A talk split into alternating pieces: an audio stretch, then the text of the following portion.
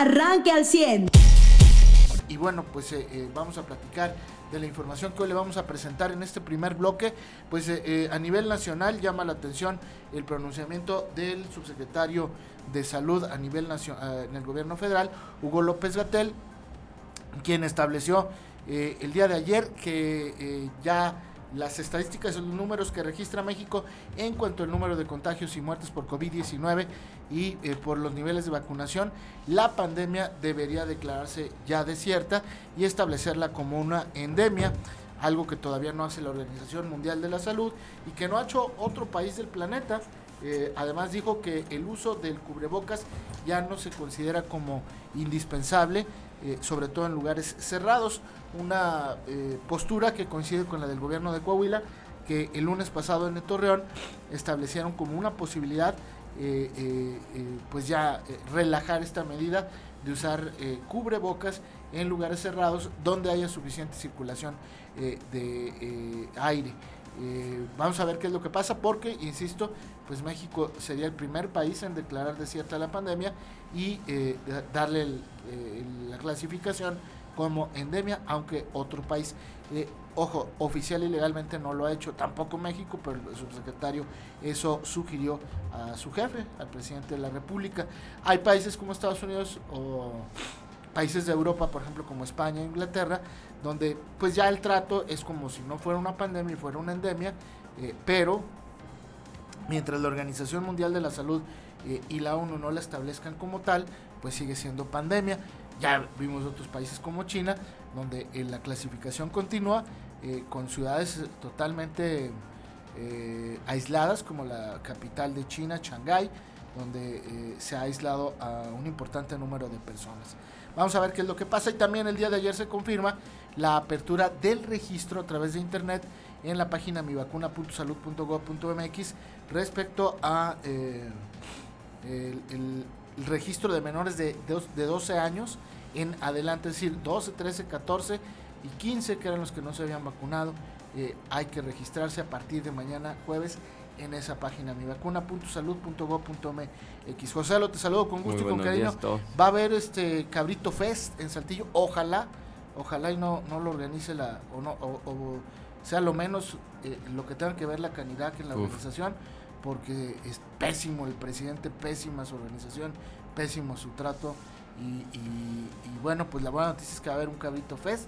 Esperan al menos 1500 participantes. Ojalá las autoridades le digan a esta señora del Roper. Ahí sentadito, tú nomás para la foto, por favor. Sí, exacto. Ahí está Susana Ramos, que es una excelente organizadora. Ahí está Juan Ramón Cárdenas, que es un... Es el ícono del cabrito en el noreste mexicano. Y un representante del país del tema cabrito, ¿no? y él sí sabe hacer continente, claro. Y pues eh, el alcalde Chema Fraustro que ha puesto todo a disposición para que se lleve en Saltillo. sí. sí, que Mario Mata es ex dirigente de, de Ya, fue presidente de Canidad. Exacto, y le sabe con todo, ¿no? Entonces, pues qué bueno que, Saltillo puede estar hablando de vamos para festejos. Ayer, eh, anuncios así importantes, es el del, el del cabrito, ¿no? Quiere decir que el próximo mes tendremos eh, un o sea, vamos a tener festejos y los niveles de pandemia y todo nos van a dar para poder reunir gente y más los conciertos que vengan en puerta y festivales y demás. Luego el secretario de, de Educación, perdón, ayer eh, Francisco Saracho, que nos dice un, gran regreso a clases, pero ahora también eh, contemplamos aparte de lo académico, la organización para segunda vuelta de vacunas a, niños eh, menores con comorbilidades, ¿no? Porque también les está tocando. Es decir, nos están hablando de, de orden en general. Pero yo lo que iba comparado en esto que vimos ayer con el tema de Hugo López Gatel, claro, cuando se trata nada más de discurso, puede ser en el discurso si quiere ser el primer país que acabe con la pandemia. Ojo, pero, a ver, y, creo que aquí hay un tema muy importante, que permitiera a la Secretaría de Salud, eh, pues, no usar cubrebocas hasta en ciertos espacios cerrados. Yo te voy a platicar, ayer fui a la Arena Monterrey y sí, el que quería adentro ya no tenía este cubrebocas, ¿no? El que quería se lo ponía y demás, pero eso es diferente a que se acabe una situación de pandemia. Eso es otro tema completamente diferente. Y estoy seguro que una persona como Hugo López Gatel lo entiende. Una persona que lleva eh, dos años metida en epidemias entiende la diferencia entre una el comportamiento de un virus y el de la una sociedad. Yo no creo que este amigo lo entienda. ojalá, si no, pobre, no, estamos parados, ¿no? Eh, pues digo, lo ha demostrado, ¿eh? No lo ha entendido. O sea, primero te dijo que no era necesario usar el cubrebocas y luego que sí. Primero te dice que no es necesario no salir y luego te dice que es en su casa. Eh, eh, te dice quédate en casa y él se va de vacaciones así polito. O sea, es un hombre que no entiende. y luego te dice que las vacunas ayudan, no, no quieren vacunar. O sea, la realidad es que no se puede quitar la situación o la declaratoria de pandemia y por eso no lo ha hecho otro país en el mundo. Entonces entendido lo que han dicho, en tanto sepamos que no va a haber un rebrote, una, una ola que coincida con un virus como nos pasó con Omicron, ¿no?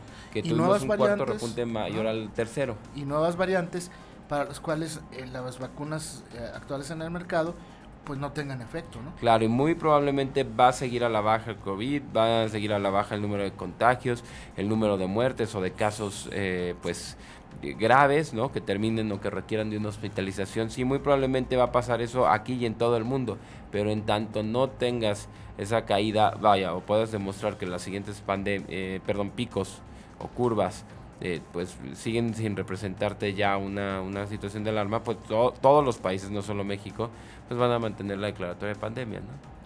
Pues vamos a ver qué es lo que pasa, porque él ayer le sugirió al presidente que fuera al revés. Eh, y, como en este país durante la pandemia, con otros muchos, hemos hecho las cosas al revés, pues yo no dudo que vayamos a, llegar a ese punto. Ahora, eh, me parece que se sienten demasiado confiados y eso es lo que se percibe y percibimos, percibimos algunos ciudadanos, pero eh, pues el uso de cubrebocas en países como Japón ya es parte de un hábito normal, este, eh, es, parte de una cultura y me parece que en ese tema pues había avanzado, pero cuando hay declaraciones como estas pues es difícil entenderlas, ¿no? Eh, a mí me parece hasta complicado. Ya hubo accidentes muy temprano esta mañana ahí en Castelar y eh, eh, Matamoros. Eh, un vehículo de transporte de personal y una camioneta chocaron, así es que por favor conduzca con mucha precaución porque ya se presentaron los primeros accidentes.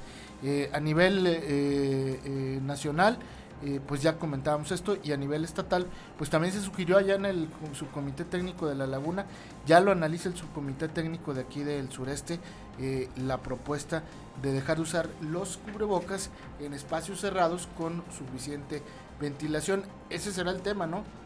¿Cómo decides cuál es la suficiente ventilación? Este, eh, eso es lo que a mí no me queda claro. entiendo que en lugares abiertos pues ya el uso no es obligatorio, pero en lugares cerrados eh, con suficiente ventilación, esa es la pregunta, ¿no? Eh, eh, ¿Quién decide cuál es la, ventilación suficiente y el aforo de personas que siguen llegando? Porque pues el, estadio, por ejemplo, Francisco y Madero, solo le permiten el 70% de, de, aforo, ¿no? Yo creo que pues, daría lo mismo que esté en 70 que 10, ¿no? O sea, 7 que 10, ¿o no? Mm, o sea, veo la diferencia que no vayan 3. Ah, sí, sí, sí, sí, sí. O sea, ya un 100%, un 90%, sí, ya. Sí, ya, ya te entendí de, de que lo dejas al 70% o al 10%, sí, ¿no? Ya, ya cuál es la diferencia entre eh, un espacio entre personas, ¿no? Claro. Eh, sí, y ya un espacio al aire libre, digo, con las temperaturas que tenemos, donde cualquier, o sea, no solo COVID, ¿no? Cualquier virus que necesite, vaya que se mueva por aerosoles, pues seco el ambiente, ¿no? Va a ser otra cosa completamente, eh, pues es, vaya digna de analizar, ¿no? Exactamente. O cines donde la gente queda tan separada como, ¿no? O espacios como por, eh, similares, ¿no? Así como que ya la misma gente ya deja de usar los cubrebocas, ¿no? Exacto. Marito, te saludamos con gusto, muy buenos días. Muy buenos días igualmente. Y este, bueno, con, con, con noticias positivas, yo este aspecto, digo, al menos de la posible endemia, pues sí, eso, creo que sí es algo que de todos modos percibimos de alguna manera. No creo, no, no que se deba declarar o no, pero también la, la pandemia se declaró cuando cuántos países había 3 y 286 casos. Entonces, si eso te da para declarar pandemia mundial, entiendo. Después acabó pasando, bueno, este, ahí las razones y las explicaciones ya las tendrán que dar los científicos después. Pero pues, es que si te pones en ese plan, ¿no? O sea, tampoco la Organización Mundial de la Salud es así como que súper, este eh, así como que un órgano súper científico para determinar cuándo es endémico y cuándo no. Por eso también la postura de Gatel no se me hace como que imposible de pensar. Pues porque en algún momento, pues sí, si, la Organización Mundial de la Salud puede tener tres países y 200 casos para declarar pandemia, pues un López Gatel puede tener los casos que tenga ahorita, la situación que tenga ahorita el país y decir, ya es una endemia, y, y, sí la realidad, yo les decía, pues es lo que ya vemos aquí como covilenses, ya en el número de contagios, en las camas de hospital, en la realización de eventos, en, el orden de muchas cosas que sí está llevando a cabo como ya prácticamente como antes. Los propios empresarios del sector turístico dicen que este pasado periodo vacacional fue tal cual como si hubiera sido un periodo vacacional sin COVID, o sea, previo al COVID, en cuanto a niveles de hospedaje, derrama económica y demás. Entonces, pues, o sea, tendría un sentido en, eso, ¿no? Y, y, si ya no se está poniendo en riesgo a la población, pues también yo no vería el problema de que, de que se haga así. Digo, por una parte. Y este, obviamente sí, es, hay medidas que yo creo que sí se quedaron para siempre, pues sí, yo, yo sí vería de manera positiva que en la temporada invernal que tenemos muchas veces casos de influenza y otras veces casos de ahora de COVID-19 y todo lo demás, pues no estaría mal que volviéramos a usar el cubrebocas y nos, nos estuviéramos evitando todo el mundo los contagios que se daban de muchas enfermedades de temporada que no tenemos por qué andar padeciendo nada más porque sí, es decir, no porque sean enfermedades de temporada sea fuerza que te dé, cuando si todos usamos cubrebocas nos los podemos evitar, pues qué bueno, igual y empezamos a desaparecer algunos virus como se daba antes, ¿no? Muy bien. Eh, bueno, pues eh, eh, algún tema adicional antes de irnos a pausa. No, digo, yo, yo, estoy... Temas, bueno, pues la escuela de ayer. Ah, sí, la entrega ayer del COVAC. Sí, y yo creo que es un reconocimiento importante. estaba, de hecho, justo ayer platicando con Enrique Torres Arzuaga, precisamente porque su papá acaba de cumplir 91 años, y platicaba así, a ver, ¿quiénes quedan de los, este, de los fundadores, por así decirlo, no? O sea, ellos pues, tienen en este famoso hotel al sur de la ciudad, que fue la ciudad en la que terminaron viviendo eh, la familia de los Torres. Pero, pero pues, obviamente de la edad y de compañeros de los que también fueron políticos en su tiempo y de los que tuvieron una trayectoria importante y como presión del profesor Berrueta, ¿no? que yo creo que es justo, válido y un más vale este, hacer reconocimiento en vida a quien ha tenido trayectoria importante y más cuando su vida duraba más de 90 años, como el libro de Don Eliseo por una parte, este Kovac, ¿no? en su nombre, entonces yo creo que son acciones además que pues hablan del reconocimiento a la trayectoria y trabajo de coahuilenses distinguidos. Claro. Y, este crecimiento de COVAC, ¿no? Que a mí ah, claro. es, el subsistema de educación media superior que más crece en Coahuila, pero si nos vamos a, porcentaje, pues es uno de los que más está creciendo en el país y fue quien supo durante, eh, durante toda la pandemia, eh, pues recibir a alumnos de escuelas de otros subsistemas y además hasta de preparatorias y bachilleratos de paga, que cuando se apretó el cinturón en las familias mexicanas, pues ahí estaba el, el, COVAC y actualmente pues diseñaron este sistema 100% presencial y tienen todavía unos 100% en línea para chavos que tienen que trabajar, para chavos que les queda demasiado lejos o fuera de, pues, de su bolsillo la escuela. Oye, yo la combi diaria no, de plano no me alcanza para irme hasta allá y luego moverme a trabajar y luego comer en la calle. También está el modelo completamente en línea. Entonces también creo que a los... Son eh, Velociraptors, ¿no? Los del Cuba. Sí. ajá. Pues para ellos eh, fue un gran día ayer y nuestro reconocimiento a ellos. Salió Jiménez, que le salió muy buen administrador. Sí, claro. Eh, porque no vemos otros organismos haciendo eso con sus recursos federales, ¿no? No. Ni con los estatales, ni con... Y este, hoy y estoy viendo, no sé si, entonces hoy o mañana cumpliría 92, bueno, cumple 92 en su el profesor Arturo Mendoza Berrueta.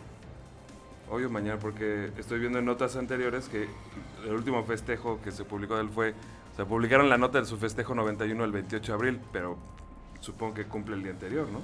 Sea, entonces debería cumplir hoy, digo, alguien que, tenga un poquito más de, este, de esta referencia personal si hoy o mañana cumple el profesor este, Arturo Mendoza Berrueto, pero pues estará cumpliendo ya 92 años. Y pues de una trayectoria este, muy destacada, ¿no? Y que pues, ahora tiene un, colegio, un COBA, que llevará su nombre para las generaciones del futuro, que espero que también no nada más sea el nombre, sino que a los alumnos se les, siempre se les enseñe por qué lleva ese nombre la institución en la que están. Muy bien. Eh, ¿algo, ¿Algo más? Este, no, yo creo que podemos. ¿Cómo? Podemos ir con el, los temas de deporte, ¿no? Sí, de, vamos los, a digo, de los demás hablaremos después de que salgan las sí, o sea, fuera de cubierto en notas, sí, no estamos. Muy bien, eh, pues eh, no, en los deportes no hay mucha novedad. Empieza la última jornada de la Liga MX eh, el próximo viernes y estaremos pendientes porque ahí se van a decidir, es decir, dos de los cuatro lugares que están eh, asegurados para la liguilla todavía no están definidos, podrían cambiar en la última fecha. O sea, Pachuca y Tigres pueden no jugar si quieren y mantenerse en primer y segundo lugar. Pachuca y Tigres. Sí, exacto. Pachuca tiene 38 y, y, Tigres 32. No los alcanza Puebla y Atlas con 26. Exacto. Y luego América con 25, Cruz Azul con 24. Y donde empieza ahí el, pleito por quién va a ser local en, la, en el repechaje, pues está Atlas, Puebla, América, Cruz Azul y Guadalajara. Bueno, también Monterrey. Y pues a ustedes Chivas les toca que les hagan la travesura en Necaxa o no? pues es que Necaxa también está en la lucha, ¿eh? O sea, ese partido es, va a estar muy, muy fuerte, va a ser ahí en Aguascalientes. Y, y los dos equipos pudieran ganar y con combinación de resultados colarse hasta el eh, hasta local tercero no hasta tercero o cuarto calificar directo. Sí sí sí. Ese ya es que es, es ah sí hasta tercero o cuarto de plano. exactamente. Con combinación de resultados. O sea hay ocho equipos que están en esta situación. Pues te digo que es eh, por ejemplo Atlas y Chivas tendrían que ganar ganar por goliza y que se combinen resultados para llegar al tercero o cuarto lugar. Claro igual América y Cruz Azul van con todo no es correcto. Fíjate, eh, Necaxa, bueno, de, desde en teoría desde Toluca hasta Necaxa, o sea, Necaxa, San Luis, León, Pumas, Mazatlán y Toluca buscarían un lugar en el, en el repechaje. Yo sí veo a los Pumas colándose porque van contra Pachuca, el superlíder que ya va a ir a, descansar, a no cansarse. Sí, puede ser que mande a los suplentes, no A no arriesgar al equipo titular. Hay, debut al que quieras, Pachuca, hombre. Al cabo, no vas a hacer tres puntos y luego hacerle la, la travesura al América otra vez en liguilla. Muy bien, y, en eh, los espectáculos, ayer fue el. ¿Perdón? No, perdón, nada más que gracias a Paco de la Peña. Me dice que el sábado, y por eso, con razón, pues ese día no leí el Heraldo, porque, eh, eh, o sea, sí vienen en los del viernes, pero luego, no, luego no nos fijamos. El sábado fue el cumpleaños del profesor eh, Arturo Mendoza Berroto, muchas gracias. El sábado fue cuando cumplió los 92 años, y, 92 años perdón, y gracias a Paco de la Peña por la aclaración y el mensaje. Un abrazo amigo, como siempre dice nuestro estimado Paco de la Peña. Abrazo dos abrazos de regreso para el buen Paco de la Peña, que siempre nos acompaña y que siempre nos echa la mano con información adicional. Era el único que te la podía dar porque el, Heraldo es el de los cumpleaños. Exactamente. Entre otras muchas cosas, ¿va? que ofrece el Heraldo en línea, el Heraldo de Saltillo, con Paco de la Peña. Bien, pues con eso nos vamos a ir a pausa comercial. Son las 7. Bueno, en los espectáculos, nomás decía yo, eh, ayer fue el concierto de Killers. ¿Qué tal sí, no, increíble. La verdad, yo creo que eh, bien la organización, eh, que parecía que no iba a haber seguridad. Pues no, ya es una banda que mete 15 mil personas en arena Monterrey. Bueno, lleno hasta hasta arriba, todo, todo, todo completamente. Son como 17 más o menos lo que cuentan ya con cancha. La verdad, eh, sumado a lo que decía Mariano, ¿no? Los reportes de, de Secretarías de Turismo de fueron vacaciones como antes de pandemia. Yo siento que sí fue un concierto como antes de pandemia, pero que dejó eh, muchas lecciones, ¿no? Pues la gente con higiene, todos te lavan las manos cuando van a un baño. Eh, la, la, gente tiene ahí alcohol o antibacterial después de pagar, aunque sea el que te está vendiendo ahí cosas en la cancha, te, la limpieza y todo a todo da. Y pues de hecho, este pues no, sin incidentes, no reportan ninguna problemática. Lo bueno, un concierto en martes. Hoy es la segunda fecha de The Killers, que también estaba toda, toda vendida. Muy bien, pues eh, bien por el concierto y que están regresando. Usted ya está informado. Pero puede seguir recibiendo los acontecimientos más importantes en nuestras redes sociales. Nuestras páginas de Facebook son Carlos Caldito Aguilar, José Lo de Velasco y Mariano de Velasco. Al 100.